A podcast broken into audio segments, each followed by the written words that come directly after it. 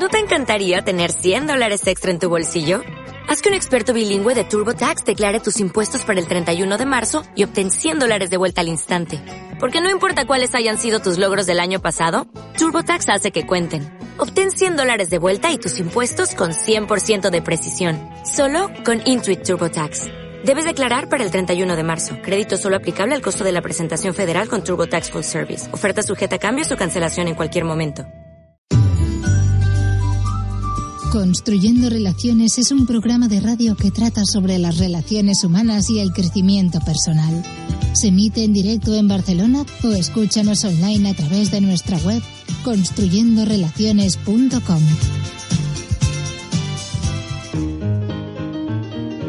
Falguera Optics revisa tu vista. Ofrece asesoramiento personalizado, visual y estético con las primeras marcas en diseño y moda. Visítanos sin compromiso en calle Casanova 78 de Barcelona. falgueraoptics.com.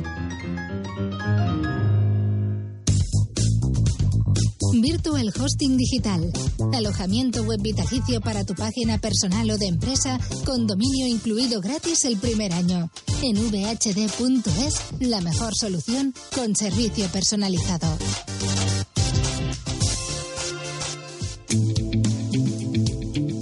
Elmundofinanciero.com.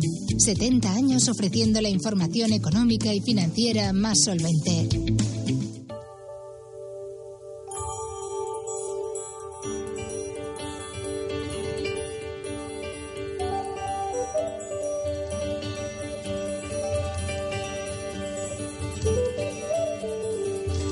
Buenas noches, querida audiencia, otra vez más aquí en Construyendo Relaciones y hoy hablamos el programa número 90, como se dice en Cataluña y que yo digo siempre que no tiene traducción, de unido, que quiere decir algo así como, Dios mío, 90 programas y ya acabando esta temporada de Construyendo Relaciones, nos quedan dos programas más y hoy es el programa pedido de mi amigo Edward Martin, compañero desde ya 90 programas exactamente. Eh, y hoy es un programa que hablamos de, ¿por qué no?, de la relación con las mascotas, con nuestros animales, con aquellos mejores amigos. Y por qué no, esta noche construimos relaciones con un experto en el tema, Miguel Tellés. Buenas noches, Miguel, bienvenido a Construyendo Relaciones. Encantado de tenerte aquí. Buenas noches, muchas gracias por la invitación. Miguel es etólogo, etólogo cirujano veterinario, miembro de la Sociedad Española de Etología y de la Sociedad Europea de Etología. Y muchos de aquellos que están aquí se preguntarán qué tiene que ver eh, la veterinaria con la etología, el vino. No, no, etología no es vino, queridos amigos. Que hoy le pregunté a alguien, ¿sabe lo que es la etología? Sí, lo del vino. No, no es lo del vino, queridos amigos. Hoy nos, nos comentará Miguel Tellés qué es ser un, qué es un etólogo. ¿Qué es un etólogo? ¿Qué hace un etólogo? Y, y un poco las diferencias entre los que conocemos habitualmente. Bueno, tenemos el veterinario, ¿por qué no? Eh, tenemos el, el, adiestrador de perros y tenemos el etólogo, aquella nueva profesión desde no hace muchos años que se estudia y nos explicaremos un poco eh, de qué se trata. Yo le decía a Miguel fuera de antenas de antes de entrar, es que sois casi los psicólogos y psiquiatras de las mascotas. Pues sí, me decía algo más o menos así. Miguel, cuéntanos, buenas noches, encantado de tenerte aquí. Vale, muchas gracias. Bueno, a ver, en principio la etología es, o quién es un etólogo. El etólogo es un veterinario que se especializa en el comportamiento del animal, en el estudio del comportamiento del animal, partiendo de la fisiología del comportamiento. Estudia el comportamiento y los desórdenes en, su comportamiento como tal, pero teniendo en cuenta las emociones, el miedo, la ansiedad, la agresividad, las, formas en las que el perro eh, se comporta, y a partir de ahí, pues entonces diagnostica y a partir de ese diagnóstico clínico como veterinario, con, una, con un estudio de, la biología del, del, pensamiento, por decirlo así, pues a partir de ahí se hace un diagnóstico y se hace un tratamiento, con el objetivo siempre de buscar un bienestar animal, una mejor relación con el animal. Fantástico y genial lo que nos explicas. O sea, una etología, diríamos, pensaba que era una carrera aparte, pero es una especialización, un máster, una licenciatura, una carrera aparte de lo que es el, veterinario, Miguel? mira, en, en, Europa funciona como una especialización. Sí que hay otras partes en Estados Unidos o en Canadá, sí que tú puedes directamente hacer la, la, formación universitaria como, como, etólogo clínico, pero aquí en, en Europa y en España funciona como una especialización la pueden hacer eh, o la podemos hacer los veterinarios y los psicólogos, porque también hay psicólogos de humanos que se especializan en etología clínica para trabajar eh, de cara a centros con niños o con personas mayores, con rehabilitación, inclusive en cárceles, en centros de rehabilitación. Como hablamos de quinoterapia o aquel tipo de tratamientos que tienen relación, no sé cómo se llama con... La terapia asistida con animales, ¿no? Sí. Vale, terapia asistida. no sé qué pasó con el sonido, que me ha, me ha asustado el sonido de, tal. Efraín, a ver, y vamos a eso, que no me ha dejado, del entusiasmo no me has dejado presentar al, equipo que esta noche está con nosotros. Naturalmente, el principal invitado, aparte de, de nuestro amigo Miguel Telles, a Kafka, un cuatro patas que nos acompaña en esta noche y no es como no, él quería estar presente, si van a hablar de él, pues quería estar presente con nosotros. Bienvenido Kafka, por aquí en el suelo anda. Tenemos a Patricia que nos acompaña esta noche, la, maestresa maestra de Kafka. Tenemos, tenemos a nuestro compañero Abraham Martín y, como no, en sonido tenemos al siempre Roberto Espinal y al ayudante y, casi ayudante principal y, en su puesto a, Efraín Ceja. Buenas noches, Efraín. Y bien, y seguimos hablando un poco del, tema de los eh, animales de compañía y de la relación con los animales de compañía y de la etología. ¿no? Eh, la pregunta es, desde hace algunos años, quien no, que no ha tenido animal y que nos gusta un poco ver de qué se trata, hemos visto aquel programa tan famoso de un mexicano americano, digo yo, un mexicano americanizado, eh, un show increíble de la relación de lo que se puede hacer con un animal y todo lo que sucede y ir a la casa de una familia y tal, y en pocos tiempo. Cuéntanos, ¿qué piensas de este programa y en relación al mundo del animal, tú como veterinario, como, como etólogo y desde el punto de vista, no sé si conocerás, eh, bueno, el entrenamiento, ¿cómo ves todo esto un poco? Porque en realidad se tocan varias facetas ahí, ¿no? Tanto la psicología animal, relación eh, propietario y animal, como también eh, el tema veterinario, ¿no? Y el tema de adiestramiento. Creo que se tocan un poco todos los temas, ¿no? Cuéntanos un poco qué opinas de esto y cómo lo ves. Vale, mira, la cuestión del programa de César Millán, yo lo he, visto como algo muy, muy, muy bueno para la sociedad en, todos los países donde se emite el programa, porque las personas, los propietarios, eh, se han dado cuenta y, que existen profesionales que mejoran el comportamiento del animal y que la calidad del animal y la relación de la familia mejora. Entonces, desde ese punto de vista, desde el punto de vista comercial, yo lo veo muy bueno. Ahora, estoy tal vez eh, en contra del sistema eh, y la velocidad con la cual se solucionan los, problemas. por lo menos un perro que tenga un problema de ansiedad por separación, un perro que tenga un problema de una agresividad por dominancia, ¿tiene solución? Sí, claro que tiene solución, pero no tiene solución en una hora. Entonces a veces la gente dice, oye, es que yo, estoy buscando, y van al veterinario y dicen, es que yo quiero un etólogo. Perfecto. Pero luego cuando van a hablar con el etólogo quiere que se solucione en, en una hora o inclusive a veces en una semana.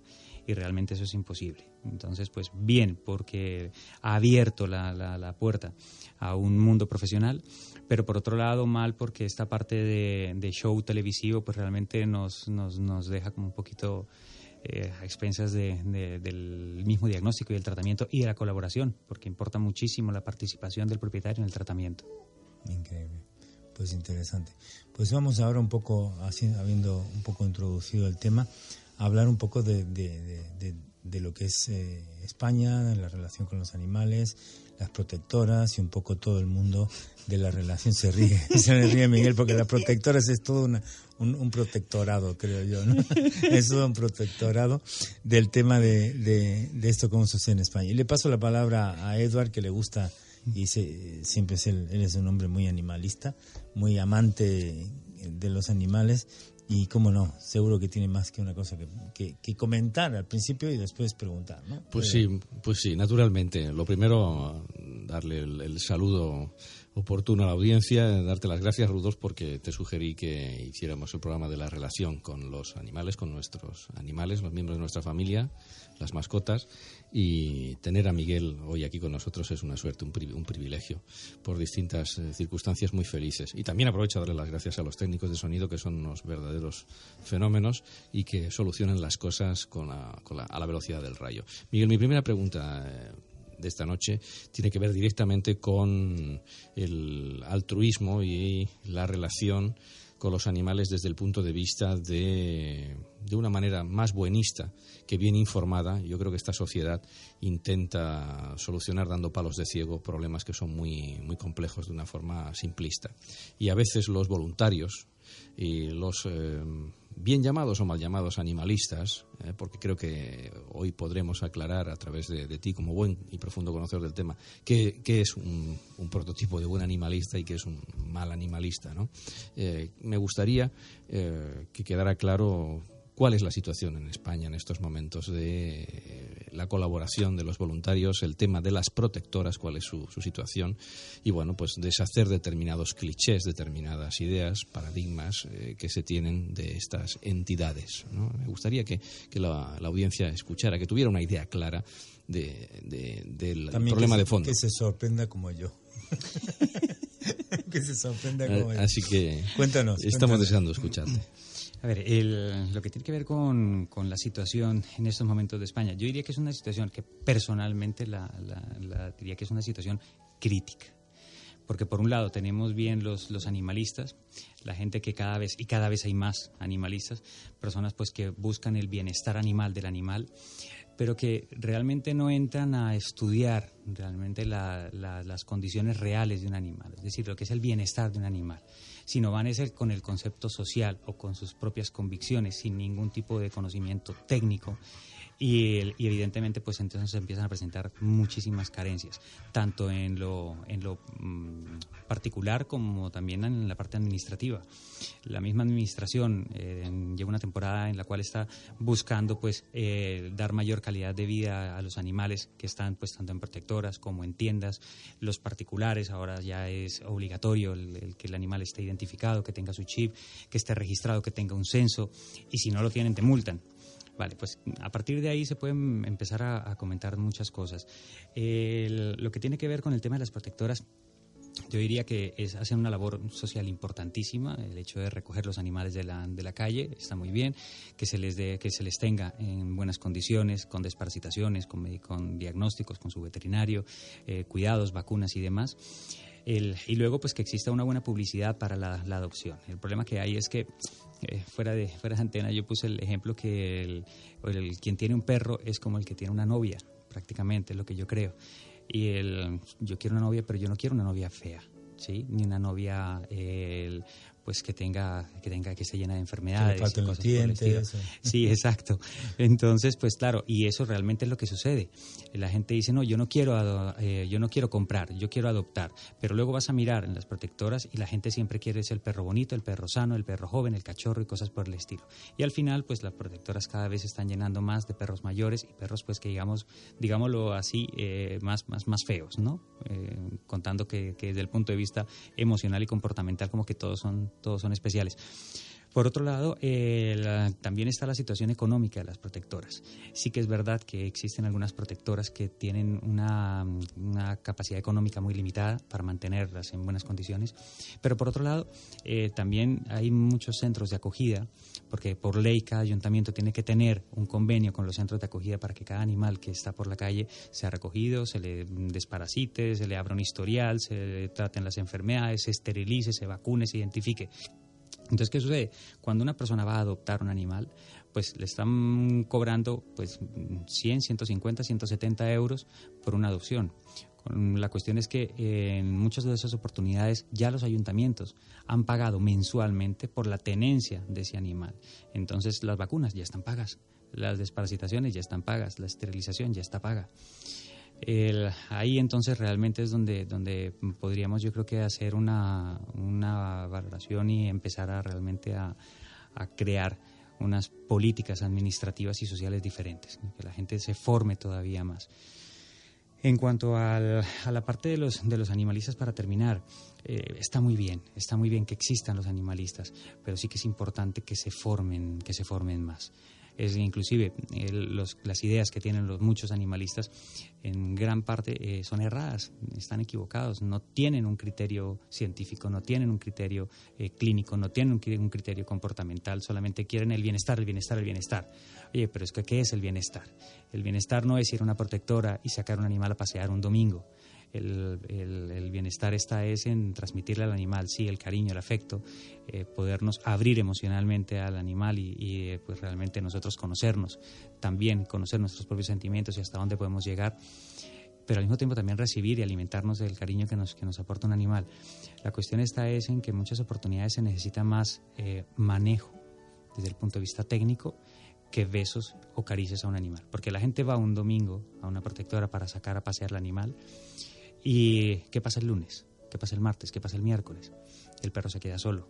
Por el contrario, lo que se podría hacer sería crear pues un sistema mejor de trato con esos animales y que, oye, que van el domingo o que van un lunes, oye, pues si el animal tiene un problema de dermatitis, oye, pues cogerlo y lavarlo para hacer el tratamiento que el animal necesita. El, que realmente si la persona quiere eh, aportarle algo al animal, pues que vayan adiestradores o que vayan etólogos y que formen a las personas que van a colaborar para que el trato que recibe ese animal, aunque sea un simple domingo, pues realmente sea un trato sano, que sea productivo, que sea constructivo que no solamente sea el hecho de ir a una protectora y personalmente sentir que estamos eh, haciendo una obra de caridad y luego salir a contarle a todo el mundo que vamos los domingos a pasear un perro y desahogarnos y muchas oportunidades pues realmente con grandes carencias o grandes problemas emocionales y personales por parte de, las, de los particulares que van, pero el animalito luego se queda, se queda en la protectora. Ese es el, problema. La pregunta es, ¿tú crees que estos animales en las protectoras están realmente, porque lo que acabo de, entender eh, es que bien las protectoras reciben un dinero de los ayuntamientos, con lo cual nos están cobrando algo que, que ya han cobrado, por una parte. Bueno, podríamos argumentar que es una forma para decir, bueno, si tengo que pagar dinero por algo, 160, 180 euros, que no es poco dinero, ¿no? Eh, me voy a ser responsable de este animal, ¿no? Porque lo he ido a buscar a la protectora, voy a pagar un dinero y bien, quizás se cobre bajo ese punto de vista, pero no para, como el argumento no, es que este perro ha sido esterilizado, ha sido tal, vacunado, cuando ya lo fue y ya estaba pagado, ¿no? Entiendo entonces que eh, si los precios que paga el ayuntamiento por este animal son los que pagaríamos nosotros a un veterinario, eh, y ahí hay muchos animales, pues el ingreso monetario de una, de una protectora de animales es bastante importante, ¿no? Sí, las que son subsidiadas y las que tienen los convenios con, los ayuntamientos reciben muchísimo dinero. Eh, ahora, las tres, cuatro protectoras que realmente se mantienen con subsidios particulares y con lo que la misma, los mismos propietarios de la protectora pues reciben con su sueldo de trabajo del día a día, pues realmente ahí sí en este caso es, es diferente. Pero hay protectoras que reciben muchísimo dinero por, por mantener a esos animales en, en, sus instalaciones. Y por otro lado, el hecho y la idea que, que se dice, ah, es que en las protectoras sacrifican animales. No en todas y no siempre, porque en muchas oportunidades ese animalito el ayuntamiento está pagando por mantenerlo en la, en la protectora. ¿Qué sucede? si se eutanasia, si se sacrifica porque está enfermo, porque ya es mayor, pues eh, por parte de, la, de, la, protectora es un dinero que no se va a recibir. No digo que se haga en todas, mm, pero se, se, hace, se hace. Patricia, ¿tú tienes eh, alguna Sí, yo lo que, eh, a partir de ahora que he conocido lo que es la etología, es más bien una reflexión y también una, una pregunta ¿no? hacia, hacia ti. Eh, ¿La etología ha surgido porque hemos sacado de su hábitat a las mascotas? Mm, no, yo lo tomaría, yo lo tomaría eh, al revés. Tal vez yo, yo diría más porque queremos el transmitir una o reintroducirlos en nuestra sociedad. De hecho, justamente hablamos es del proceso de domesticación y ese proceso de domesticación lleva eh, millones de años. Entonces, tal vez la etología lo que busca es que ese proceso de domesticación se dé, pero bajo criterios técnicos con los cuales el animal va a tener buena calidad de vida y el propietario pues va a tener también una muy, muy buena relación porque mm, como veterinario eh, y, también pues muchas particulares lo, lo, habrán visto de relaciones matrimonios que se rompen por completo divorcios y demás porque el perro se comporta mal o porque el gato daña el sofá o cosas por el estilo. Entonces el objetivo es educar bien a los animales para que la relación sea agradable sea bonita sea empática ¿Y no crees que también tendríamos que educar a veces a algunos propietarios? A todos. a todos. a todos, a todos, obligatorio. Yo creo que tendría que ser una materia, una asignatura pendiente en las escuelas. Yo creo que, yo que mira, antes que una protectora llegara a, eh, a cobrar por, por, adoptar un animal, yo creo que sí tendrían que darle una formación mínima o hacer una evaluación, no sé, algo por el estilo, para saber y tener las garantías que esa persona realmente sí, sí es una persona responsable y que sí tiene una mínima idea de cómo manejar el, el animal en casa y luego en la casa y en la calle, ¿no? Hombre, no voy a pedir que de, hoy para mañana tengamos eh, aquí en la ciudad de Barcelona, nuestra querida ciudad, eh, eh, dispongamos de los medios técnicos y del nivel de preocupación, de formación para mantener el bienestar y una relación muy sana con los animales, dándoles eh, el cariño eh, que ellos tan desinteresadamente previamente nos han dado. Yo la verdad es que me admiro, me sorprendo muy gratamente de que haya ciudades en Europa como Viena con un carnet, como el que puede tener un carnet de moto un carnet de coche, de tenencia responsable. Y si no la ejerces, no estás habilitado para tener un compañero de vida en casa de cuatro patas. ¿no? Me parece maravilloso, es, una, es algo casi idílico en los países mediterráneos. Pero quería preguntarte sobre todo por malos hábitos y malas costumbres que en los espacios públicos yo creo que ya la cosa es alarmante por la falta de sensibilidad hacia los animales y la falta de respeto entre humanos, ¿no? porque muchas veces casi te arrolla al salir del portal un individuo que va eh, corriendo enloquecido con una bicicleta y que desgraciadamente lleva atado a un pobre perro. Eso me, preocupa mucho. Igual que me preocupa que últimamente algunos irresponsables, eh, que por desgracia proliferan eh, cada vez más, y veo esta actitud que me parece cada vez más censurable y preocupante, pues hay un irresponsable que pone durante mucho tiempo en largos paseos al, perro al sol, sin darle agua, y eso me preocupa muchísimo. Sí, en principio partimos de lo mismo, partimos de la educación. Existen muchísimas carencias en cuanto a la, a formación por parte de los propietarios. Y yo creo que es una formación que tendría que darse desde los colegios, desde los niños, en, primaria, en bachillerato, y, luego eso, en el, momento, en el momento de ir a comprar un animal, que, que realmente se formara el propietario y si se va a ir a adoptar, pues que se evaluara el conocimiento del propietario para que esa tenencia fuera realmente una tenencia responsable. la persona, y lo que decías de del deporte, si hay muchas personas que salen a correr el domingo, pero claro, el resto del tiempo el perrito está en casa en el transcurso de la semana tranquilo, una vida sedentaria, y sale corriendo el domingo y el lunes el perro está que no se puede mover, con cojeras, con las almohadillas eh, peladas, con dolores en las articulaciones, con dolores en los músculos. Entonces, claro, yo creo que mm, tenemos que, y todo esto con, con, una situación que es que los propietarios quieren mantener aparentemente una mejor relación con el animal. Queremos hacerlo todo con el animal. A todas partes queremos ir con el animal. Pero también tendría, tenemos que tener unos mínimos. En suma, que el hombre, si está bien adiestrado, puede ser un buen compañero de vida del perro, ¿no? Por hacer una broma. sí, sí, sí, sí, no, a ver, por eso... El hombre, perdón, el ser humano en general. sí, no, no, por eso hablamos de la, de la buena relación. Yo creo que la buena relación parte de, tener un muy buen conocimiento por parte de nosotros en cómo tener un perro, cómo tener un gato, cómo tener un, exótico. Y luego, por otro lado, la parte del adiestramiento. Yo creo que es importantísimo que, que los perros estén bien adiestrados para que exista una, una buena relación y una buena calidad de vida muchas veces las, las personas eh, no, no tienen en cuenta el tiempo que disponen para hacerse cargo de una mascota y somos muy egoístas porque tenemos todo el día un bichito solo para que nos dé felicidad unas horas a la noche.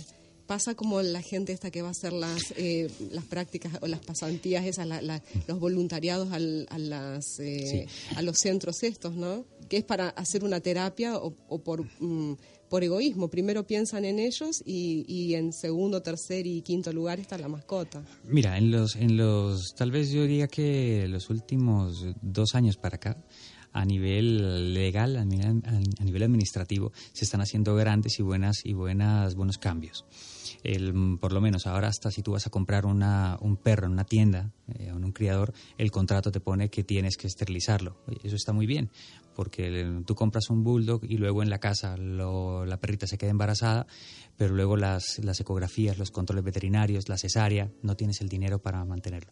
Pero la cuestión aquí es, es, es importante, porque el en estos, en estos eh, animales que cada vez mm, se están, se están viendo más eh, desde el punto de vista de abandono es justamente porque no existen buenas y sanas relaciones en, en la casa.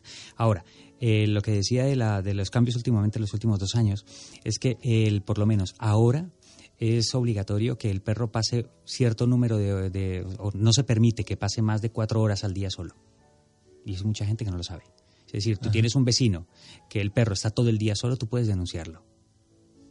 Y eso hay muchísima gente que no lo sabe. Ah, curiosamente, interesante saberlo. Entonces, pues yo creo que poco a poco se van implementando cosas que son importantes el, para darle calidad de vida al animal, pero otras cosas que tampoco se, tampoco se hacen.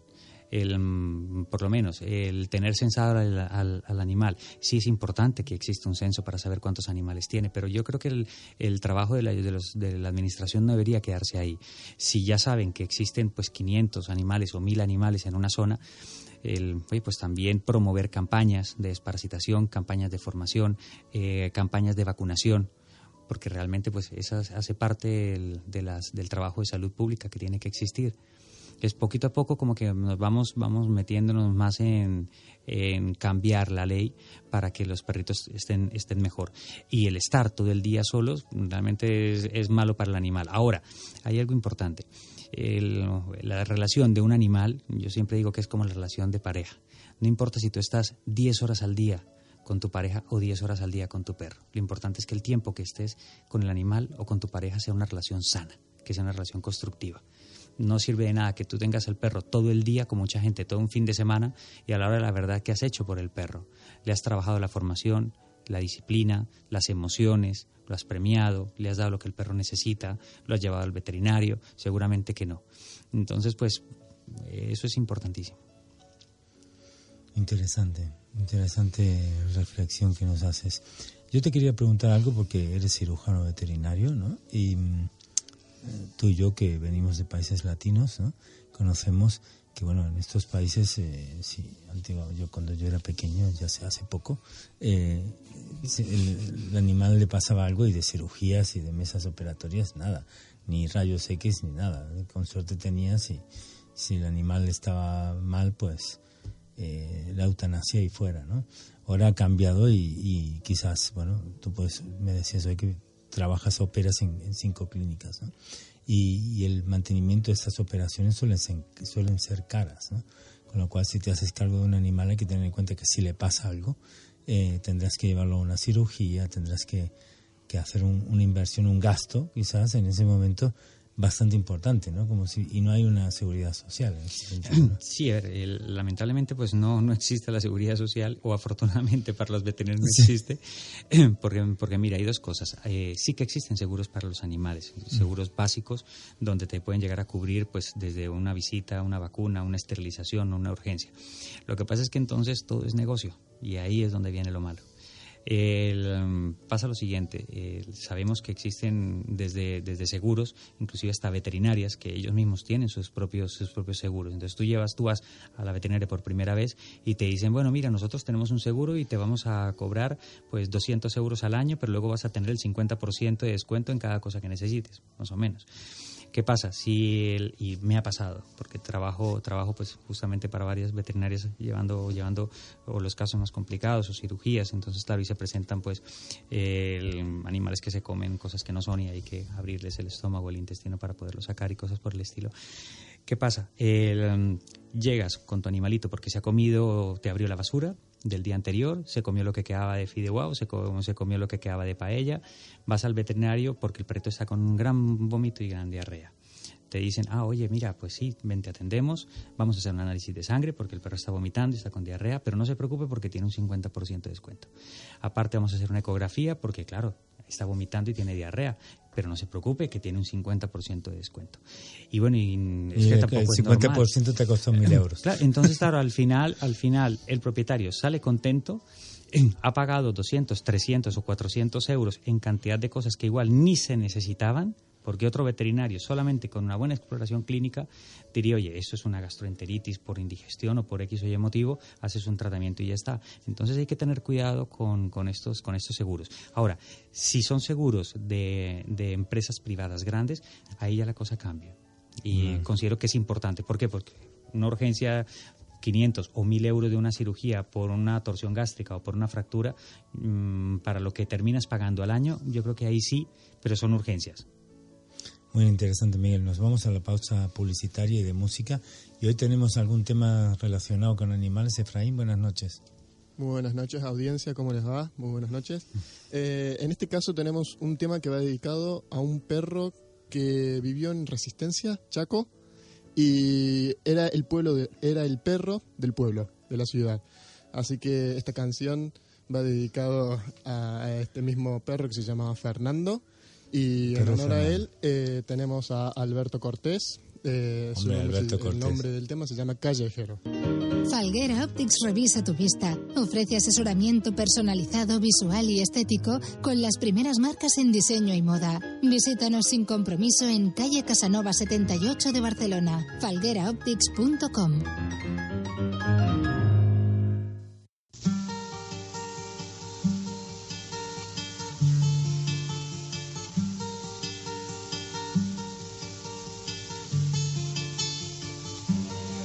Era callejero por derecho propio, su filosofía de la libertad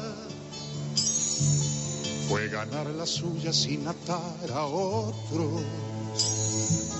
Y sobre los otros no pasar jamás. Aunque fue de todos, nunca tuvo dueño condicionara su razón de ser. Libre como el viento era nuestro perro, nuestro y de la calle que lo vio nacer. Era un callejero con el sol a cuestas, fiel a su destino y a su parecer tener horario para hacer la siesta, ni rendirle cuentas al amanecer. Era nuestro perro y era la ternura que nos hace falta cada día más. Era una metáfora de la aventura que en el diccionario no se puede Era nuestro perro porque lo que amamos lo consideramos nuestra propiedad. Y era de los niños y del viejo. Buenas noches, audiencia en de Relaciones. Estamos aquí esta noche hablando con Miguel Telles, que es etólogo veterinario cirujano, cirujano veterinario, eh, que podréis encontrarlo en su página de Facebook que se llama Veterinario Miguel Telles, donde podéis encontrar algunos consejos interesantes y escribirle, y él dice que contesta. de todas partes y contesta las preguntas que le hacen los, los, los animalistas en el mundo. Bien, y hablábamos eh, de, bueno, un poco de todo, de los animales, que ahora vamos a, una pregunta que, que quizás es difícil para ti, ¿no? Porque tenemos aquella guerra, ¿no? Aquella, aquella que es entre los adiestradores y los etólogos. ¿Qué parte le corresponde a cada uno, Miguel? Porque en realidad el adiestrador, en cierta forma, hasta hace muchísimos años, era el que manejaba la conducta de los animales, ¿no? En teoría, el que lo adiestraba. Y, y tú, claro, entras más a la parte emocional, psicológica, comportamiento, eh, un estudio casi psicólogo-psiquiatra del animal. ¿no? Cuéntanos, ¿en qué parte le corresponde a cada uno y cómo se complementan los dos conjuntamente con un veterinario? Bueno, yo considero por completo que tenemos que existir de manera simultánea, tanto los, los etólogos con los, eh, con los adiestradores, por completo. El, partiendo que la formación que tendría que tener un particular, inclusive el mismo veterinario, el, de la etología tiene que ser básica, el comportamiento, qué es lo que el animal necesita, cuáles son sus emociones, qué es un buen comportamiento, qué es un comportamiento normal y, y cuál no es un comportamiento normal. Ahora, el problema que hay es cuando el adiestrador, considero yo, el, ocupa el espacio laboral del etólogo o el etólogo ocupa el espacio laboral del adiestrador. pero tiene que existir una relación y un trabajo, un trabajo continuo. El, adiestrador yo considero que es la, persona que te enseña unas normas y te establece unas pautas de convivencia y eh, enseña al animal de una manera como muy estructurada cómo comportarse que se comporte bien en casa, que si lo llamas que venga, que si le dices que se quede quieto, se quede quieto, que salga a la calle y no se pelee con otros perros, que no persiga palomas, no persiga gatos, que tenga un comportamiento eh, normal y eso evidentemente da calidad de vida al animal y al mismo tiempo también pues da seguridad para las personas que viven en, eh, alrededor de ese perro, ¿no? los vecinos, la gente que va por la calle, los que circulan. El, etólogo, el etólogo va más es al estudio del problema de comportamiento desde el punto de vista fisiológico cuando hay un miedo, cuando hay una ansiedad, cuando hay una agresividad. Entonces, ¿por qué se presenta una ansiedad? Eh, pues porque se le ha dado una mala educación al perro y a partir de ahí se genera un desorden totalmente un desorden psicológico, un desorden eh, emocional que hay que reestructurarlo. ¿Y cómo se reestructura? Pues a través de técnicas de modificación de conducta, que esas técnicas de modificación de conducta deberías hacerla quién? El adiestrador. Entonces, el etólogo tendría que diagnosticar, tendría que marcar una pauta y luego el adiestrador venir y de manera técnica como y el médico y el fisioterapeuta más o menos sí exacto. por esa línea. pero en, en, en, España con frecuencia pasa todo lo contrario. Lo que dice el adiestrador parece que el etólogo no quiere o lo, o, lo que dice el etólogo el adiestrador y, y realmente al final quien sale perdiendo es el propietario y el perro no Miguel, en algunos casos muy tristes eh, que se han producido con demasiada frecuencia, pues están estos, estos oportunistas que quitan el trabajo eh, y que eh, bueno, impiden que colaboréis entre profesionales y que dicen, déjeme usted a su perro el fin de semana y yo se lo devuelvo, lo cogen el viernes, el lunes te lo devuelven, te cobran un dineral sin hacer sin haber estado implicada la persona eh, pues eh, evidentemente están causando un problema de fondo y todo queda solucionado diciendo bueno el perro ya está eh, educado ya sabe lo que tiene que hacer y a usted le doy este vídeo después de haberle sacado el dinero. Me parece que es una cosa muy muy lamentable que todavía haya gente de, de muy buena voluntad que confíe en estos desaprensivos Miguel, eh, ¿cómo hacemos para que nuestra mascota esté feliz en nuestra casa, teniendo en cuenta que vivimos en un piso? A ver, mira, mm, mm, contesto muy, muy rápido las, las, las dos que son importantes. lo que tiene que ver con, con el trabajo del adiestrador, eh, que se los lleva y que luego vuelven, yo considero por completo, desde el punto de vista técnico, y ya está muy estudiado, científicamente demostrado, que el quien tiene que trabajar el animal es el propietario, no es eh, directamente el, etólogo. Porque al final el perro cambia su, forma de pensar porque en el día a día se le trata de manera diferente se le educa de manera diferente, se le transmite cariño, afecto, no se es permisivo con malos comportamientos y eso es lo que realmente hace que el perro cambie su forma de pensar. Entonces, a partir de ahí pasamos al, otro punto, que es cómo, cómo, hacemos para que el perrito o el gato tenga una buena calidad de vida. Primero, educación la, educación es totalmente básica y es muy fácil educar a un animal. El problema que hay es que inclusive en muchas oportunidades yo a veces hablo hasta con veterinarios y el mismo veterinario no le da importancia al, al estudio del comportamiento. Mm, lo toma como algo, mira, eh, no es importante, no representa una buena, unos buenos ingresos para mi veterinaria, no le presto atención, al final me llega una perra agresiva, pues termino esterilizándola para ver si se le pasa la agresividad y luego te llaman y te dicen, oye, mira, esta perra era muy agresiva, eh, ya la he esterilizado y sigue siendo igual o peor. Entonces, pues el trabajo mío, el trabajo del etólogo es decirle ahora al propietario, oiga, es que no se tenía que haber esterilizado porque la esterilización empeora la agresividad en el caso de las hembras cuando son, cuando son por dominancia, ¿no? Entonces, es importante que los veterinarios se formen un poquito más, aunque no represente económicamente una buena remuneración, los propietarios se formen más porque todos, todos los animales, es decir, un simple conejo, un hurón, eh, un yaco, un perro, un gato, todos los animales se merecen tener una vida estable y una vida tranquila y emocionalmente productiva. Yo he tenido una nutria, Miguel. ¿Verdad? o sea que ese no sé si sabrías tú tratarla. pues te puedo, te puedo explicar una nutria. Cuando éramos jóvenes tuvimos una nutria en casa y, era un, un, perrito, prácticamente.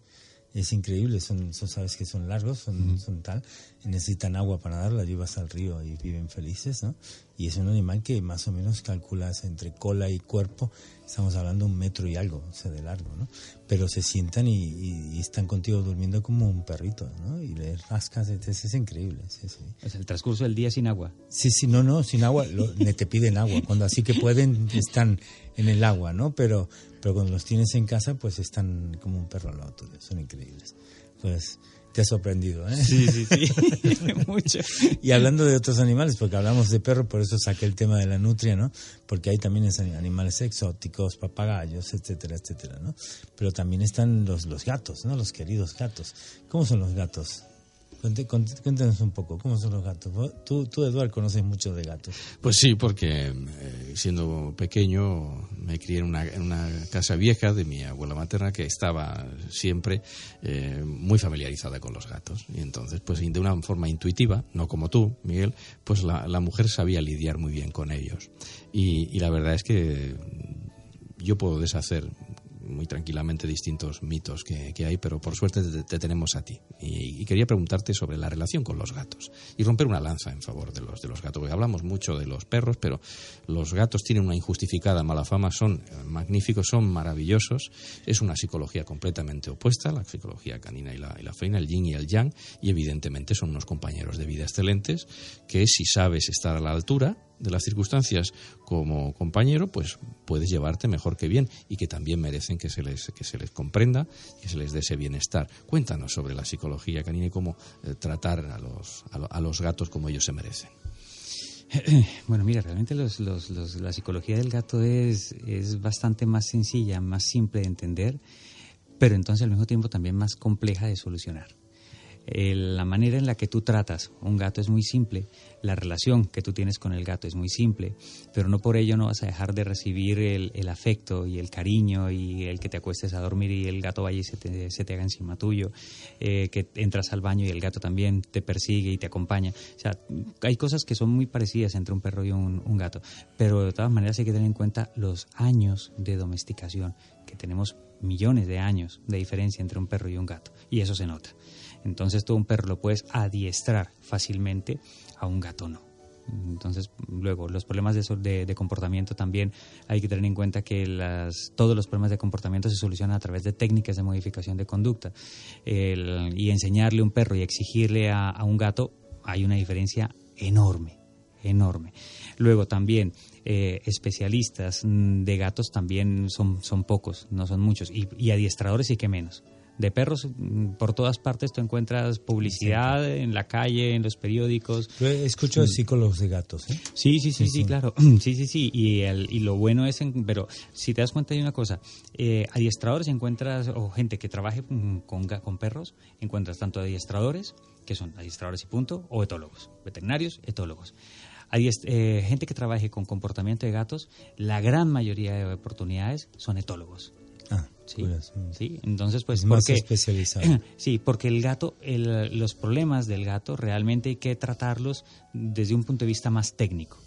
Eh, los gatos eh, tienen grandes problemas, especialmente problemas de, miedos, problemas de socialización. también, ¿no? De celos y de... Ansiedad por cohabitación.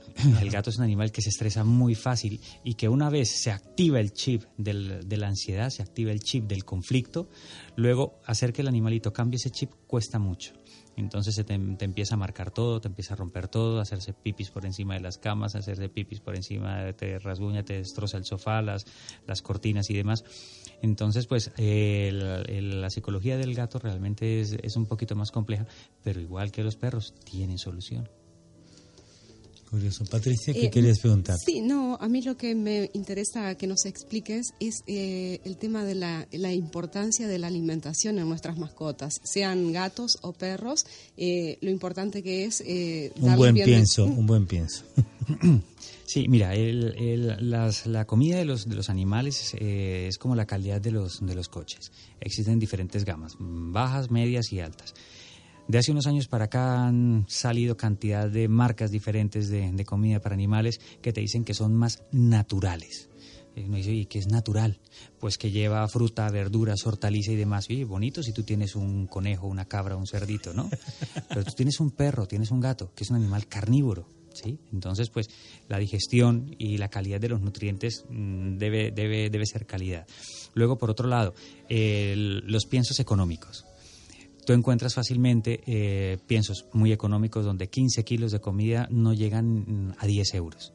O sea, si tú vas a mirar un kilo de, de, comida para un perro, para un gato, no cuesta ni un euro. O sea, ¿qué calidad de nutrientes y qué cantidad de nutrientes llevará ese kilo de comida? ¿Dónde está el sodio, potasio, minerales, proteína, aminoácidos, ácidos grasos? ¿Dónde están? No están. Lo escriben, ¿sí? A unas mínimas dosis, pero realmente la calidad de ese nutriente no está. Y, y, sí juegan con algo importantísimo que es el sabor y la concentración de carbohidratos. Entonces, tú un pienso económico, vas a ver que el animal se lo come con muchísimo gusto porque tiene muy buen sabor y el propietario quiere ver que el animalito, el perro y el gato, se come el pienso con muchísimo gusto y entonces está contento. Y por otro lado, que el animal está gordete, entonces asocian casi casi que la obesidad el animal que esté, que esté gordo y que se lo coman con muchísimo gusto, lo asocian a calidad de comida y no es así. Luego, a partir de ahí, pues enfermedades de hepáticas, problemas de, articulaciones, problemas de piel, se presentan muchísimas por mala comida. Pues el tema de, hay gente que está en contra, ¿no? De, comprar un perro, eh, un perro de en una tienda, un negocio y sabemos que actualmente hay, problemas. Bueno, un control mayor de la, del municipio con respecto a estas tiendas y a la a esto, ¿cuál es exactamente la situación que tú conoces de estas tiendas de la venta de animales?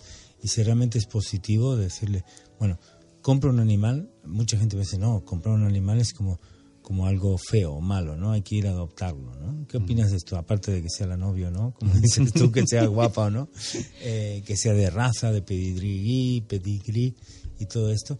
Eh, cuéntanos cuál es tu opinión personal del tema. Mira, una cosa es lo que la, lo que la gente en, la calle te comenta, mm, amigos y pues aún todavía los animalistas, eh, que dicen que todos los animales tienen derechos, y sí, todos, todos tienen derecho, pero los perros de raza también tienen derecho a, a, a vivir en familia y a recibir afecto, ¿no?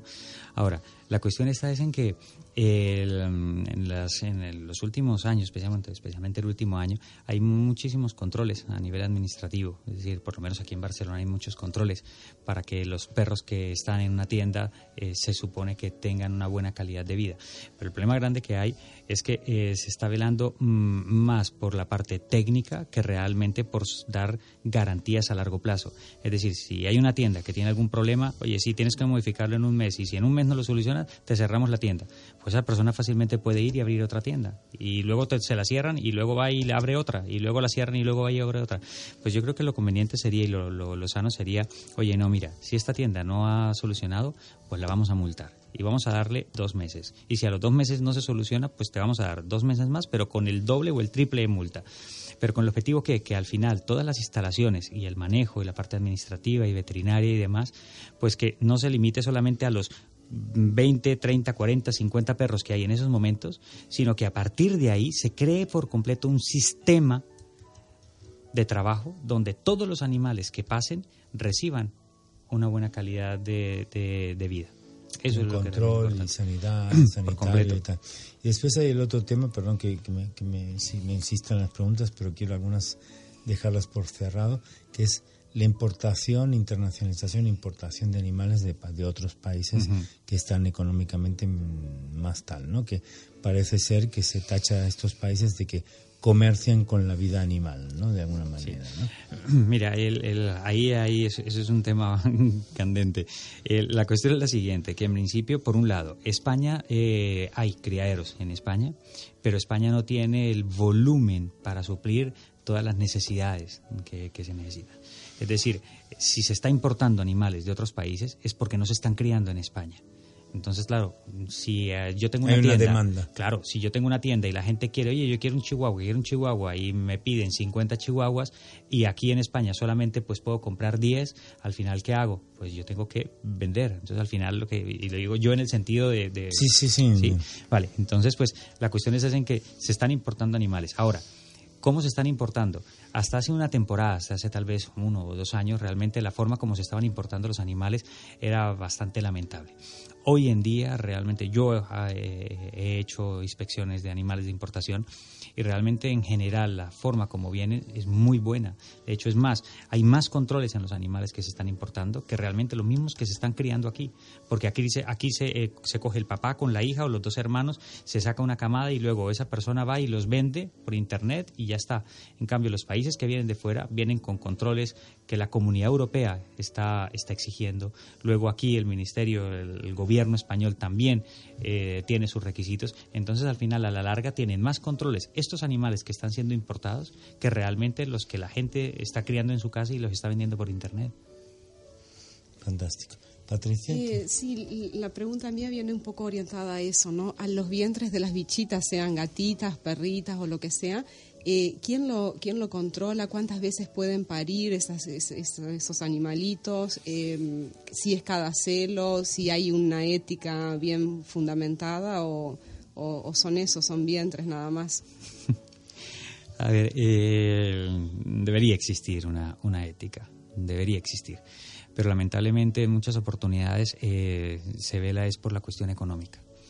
Inclusive tú ves eh, personas que no tienen un, su gata o su perra como negocio, pero que aún así les hace ilusión que su gatita o que su perrita se quede embarazada y vender los cachorros y quedarse con uno de ellos. Pero luego, oye, tienes el dinero para hacer los controles, para que la calidad de ese embarazo sea el, adecuado. En muchas oportunidades, y en muchas, te lo digo muchas, por no decir que en todas, no se hace. ¿sí? Se, se, se, se está haciendo por sistema. Ahora, el, gasto que conlleva tener un buen embarazo es elevado porque hay que hacer unos controles, hay que hacer unas ecografías, hay que hacer análisis de sangre, unas desparasitaciones, en muchas oportunidades una cesárea y, eso es dinero. luego, por otro lado, para el animal, una perra o una gata no necesita desde el punto de vista emocional y no necesita desde el punto de vista fisiológico eh, tener cachorros. Esa idea es que la perra necesita tener camadas, mentira o que la gata necesita tener eh, gatitos. Mentira, no, por el contrario. Entre más eh, trabaje ese útero, más desorden hormonal va a haber, con lo cual pues predispone pues para que después se presenten eh, lesiones de útero, endometritis, peómetras, problemas de vaginitis, problemas hormonales, problemas de pezones, mastitis, es decir, se presentan muchísimos problemas. Pues nada, se nos va acabando el tiempo. podemos seguir hablando de estos temas muchísimo más, nos quedan pocos minutos, entonces quería dejarte un mensaje final antes de concluir el mensaje, el programa, Miguel, con aquello que quisieras decir a, aquella gente que tiene un animal y que quisieras desde tu parte como etólogo comunicar a, esta gente que en estos momentos tiene un animal de compañía. La palabra es tuya. Gracias. A ver, no, mira, yo lo que, eh, lo que sí eh, creo y estoy totalmente convencido es que tenemos que formarnos, todos. Tenemos que formarnos para poder transmitir una buena calidad de vida a los, a los animales. Y a partir de ahí tener un, ser, ser un propietario responsable, que la tenencia, de la, de la tenencia del animal sea responsable que, se, que realmente existan controles al veterinario, que realmente el animal en casa se eduque bien, que no tengan problemas pues justamente de, comportamiento, de ansiedad por separación, de agresividad, conflictos con los vecinos, que no se les dé un abuso físico, un, un, ejercicio en exceso solamente pues porque ahora está de moda hacer ejercicio, que se desparasite, que se vacune, que se den piensos de buena calidad. Es decir, hay muchas cosas que se tienen que, que hacer, que lamentablemente no se están haciendo. Gracias, Miguel, por estar aquí con nosotros, por contarnos todas estas cosas y aprender tanto de ti y gracias por aquello que haces por, con tu profesión, que es la que notamos que quieres y que amas. Gracias, por estar aquí. Nos vemos y las palabras finales para Eduard, como no, y hasta la próxima semana. Ya nos quedan dos programas para el cierre de esta temporada y con mucho calor que está llegando. Eduard, Buenas noches a todos y nos sigan en la web, como siempre, en Facebook y en todas nuestras redes sociales. Querida audiencia, como es costumbre, recordaros que dejéis vuestra preciosa huella en la página corporativa construyendorelaciones.com, en nuestro Facebook, en el Twitter, como no, y que también nos sigáis en Instagram. La semana que viene, ya el tiempo apura, aquí estaremos de nuevo, tal que una semanita, no hay que esperar más. Os echamos, ya os estamos echando de menos. Seguid escuchando los programas, esperamos vuestros mensajes os cuidáis y, como siempre, abrazos. Hasta pronto. Chao. Falguera Optics revisa tu vista. Ofrece asesoramiento personalizado, visual y estético con las primeras marcas en diseño y moda. Visítanos sin compromiso en calle Casanova 78 de Barcelona. falgueraoptics.com.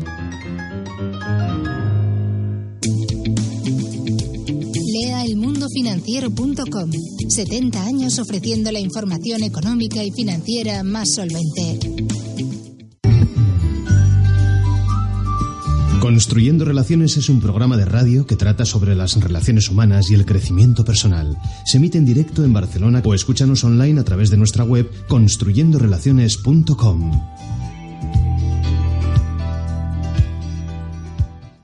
En Sherwin Williams somos tu compa, tu pana, tu socio, pero sobre todo somos tu aliado, con más de 6.000 representantes para atenderte en tu idioma y beneficios para contratistas que encontrarás en aliadopro.com. En Sherwin Williams somos el aliado del PRO.